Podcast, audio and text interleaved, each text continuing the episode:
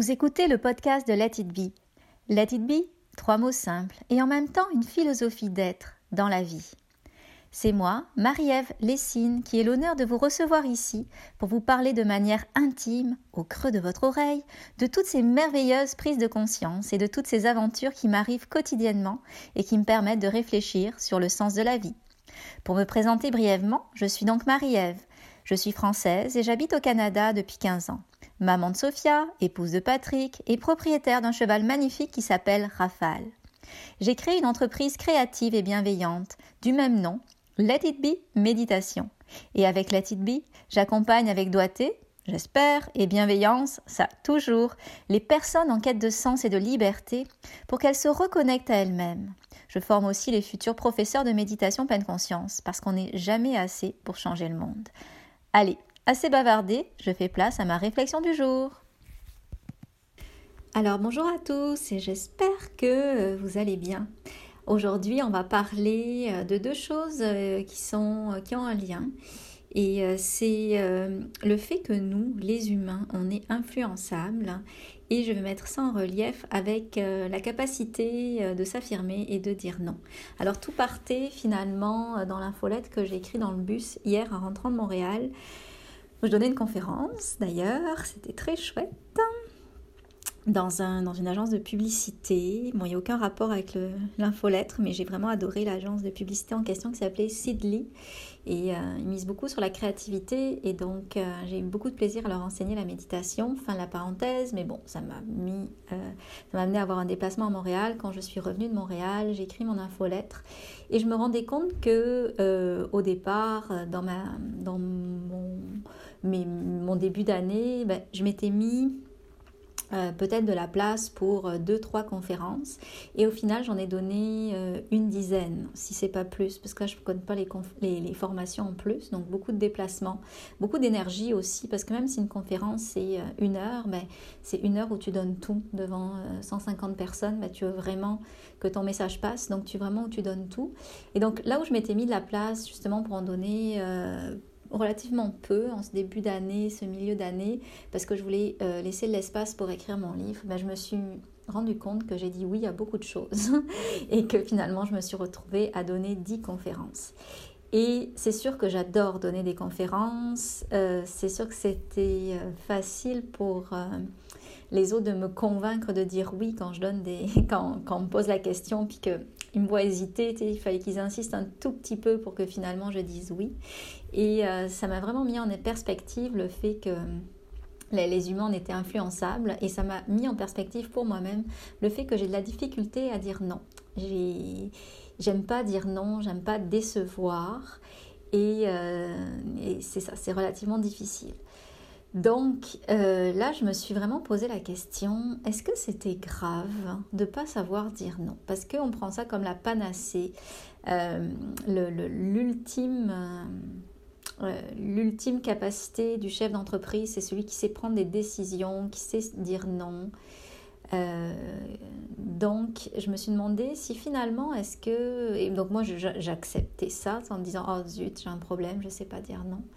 Mais je me suis demandé si c'était grave et je pense que le résultat que j'ai, en fait, le, processus que j'ai fait, c'est de me dire que non, c'est pas grave de pas savoir dire non. Parce que nous, les humains, on est relativement influençables et finalement, même si on se fait une idée de qu'est-ce qu'on veut, qu'est-ce qu'on veut pas, mais au final, euh, après, quand on est dans le flot de la vie, ben, on peut se laisser aller et euh, finalement dire un oui là où euh, intellectuellement, quelque temps avant, c'était dit non.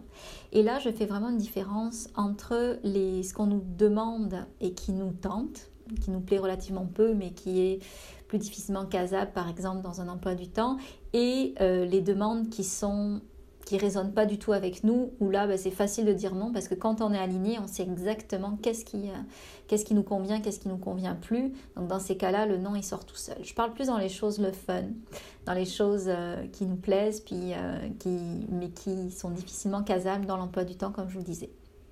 Donc c'est tout ça que je me suis posé comme question et je trouve que effectivement finalement, c'est pas grave de pas savoir dire non parce que au final, je trouve que c'est juste le corollaire de mes autres qualités. J'ai on me reconnaît comme, comme quelqu'un de généreux, d'altruiste, de bienveillant. Puis c'est sûr que c'est plus facile quand on a ces qualités-là. En tout cas, c'est plus évident quand on a ces qualités-là que c'est plus difficile de dire non. Donc, c'est vraiment relié à mes compétences de base. Ceci étant dit, c'est là où je veux vous amener le point, c'est que j'ai fait cette grosse réflexion sur le fait que je ne suis pas capable de dire non. Et à force de l'avoir mis un petit peu en, euh, rapport avec moi-même pour essayer de comprendre ma capacité à dire oui, dire non, m'affirmer, etc., eh ben, j'étais bien plus capable d'expliquer aux autres mon mode d'emploi et de leur montrer que finalement, euh, de leur expliquer plutôt que finalement j'étais quelqu'un qui avait du mal à dire non.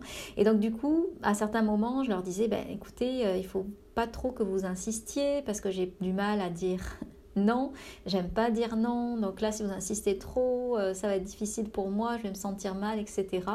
Et donc c'est comme si, même si j'arrivais pas à dire mon non, le fait que j'exprime mes difficultés, le fait que je puisse leur parler vraiment de manière très authentique de comment je me sentais. Ça faisait en sorte que les autres m'écoutaient pour la plupart et n'insistez pas ou trouver d'autres manières de, euh, par exemple, obtenir mes services quand ils étaient complets ou autres, grâce, euh, grâce au fait finalement que je me suis exprimée, où j'ai donné mon mode d'emploi, où euh, j'ai vraiment parlé librement de comment je me sentais quand ils me faisaient leurs demandes, plutôt que de sauter directement au oui ou au non. Alors ça, j'ai vraiment trouvé ça intéressant parce que depuis que j'ai accepté de dire euh, que je n'étais pas capable de dire non, ben, j'ai été capable de dire plus de non en très peu de temps de manière concentrée qu'auparavant où j'étais toujours en train de me taper dessus parce que j'arrivais pas à dire non. Donc ça c'est quand même assez typique des leçons que nous apprend la pleine conscience, le fait que à partir du moment où on accepte quelque chose, c'est là où tout peut changer. là, ça a été vraiment un exemple euh, auquel je ne m'attendais pas et que j'ai accueilli avec euh, beaucoup de joie. Euh, pour vous faire une petite parenthèse, je vais vous répéter une expression de Christophe André, donc le psychiatre français qui a beaucoup écrit sur la pleine conscience, quand il parlait des émotions, mais je trouve que c'est euh, pareil dans euh, le cas de figure que je vous expose, c'est le fait que on ne peut jamais quitter un endroit où on n'a jamais accepté d'aller. De fait, on ne peut pas surmonter une émotion si on n'a pas accepté de la ressentir. Et là, le corollaire que je fais, c'est se dire que euh, on ne peut pas dépasser une situation si on n'a pas accepté de pleinement la vivre. Et là, ben, c'est un petit peu ce que j'ai fait. J'ai pleinement vécu, euh, j'ai pleinement introspecté ma capacité de dire non et j'ai traversé pour découvrir un stade différent après cette introspection. Et le deuxième point auquel ça m'amène, c'est le fait que le fait que pour beaucoup d'entre nous, c'est difficile de dire non, c'est euh, en lien avec le fait qu'on est influençable. Et c'est le propre de l'humain d'être influençable. D'ailleurs, maintenant, il y a le métier d'influenceur et d'influenceuse qui existe. Donc, on est influençable. Sinon, ça n'existerait pas, ces métiers-là. Et là, ça m'a fait faire vraiment une réflexion par rapport au fait que qui m'influence? Donc, qui sont les gens autour de moi qui m'influencent et qui m'amènent finalement à penser d'une façon ou d'une autre? Euh, à être d'une façon ou d'une autre. Et je vais vous donner un exemple concret.